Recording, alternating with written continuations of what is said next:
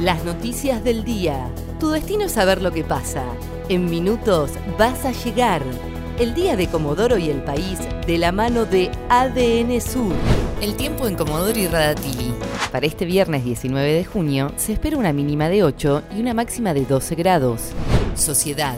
Hay 87 casos positivos de coronavirus en Chubut. Así lo informó este viernes a la mañana en un nuevo parte el ministro de Salud Fabián Puratich. Durante las últimas 24 horas hubo tres casos nuevos, dos en Rawson y uno en Madryn. Además, se encuentran en estudio 36 casos sospechosos.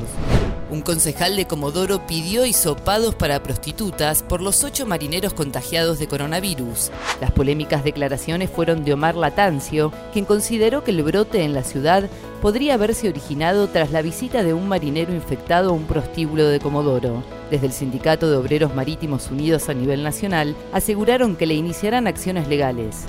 Docentes de Chubut se manifestarán con caravanas y banderazos.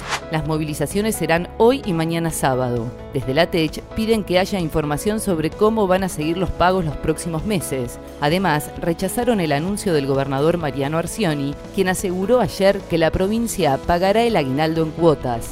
Policiales intentaron robar en una concesionaria de autos de Comodoro. Con la ayuda de dos empleados del depósito, una pareja le quitó las ruedas a un vehículo y las reemplazó por otras en desuso. Pero antes que pudieran llevárselas, la policía los detuvo.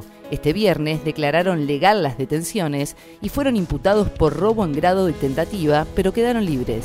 Nacionales. Congelan hasta fin de año las facturas de luz y gas. Lo oficializó este viernes el Gobierno Nacional. Además, aumentó de 3 a 6 la cantidad de facturas impagas que puede acumular una familia de bajos ingresos sin sufrir cortes de servicio de luz, gas, agua, internet, TV paga y telefonía celular. El tiempo en Comodoro y Radatili.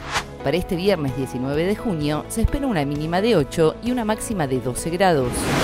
ADN Sur, tu portal de noticias, www.adnsur.com.ar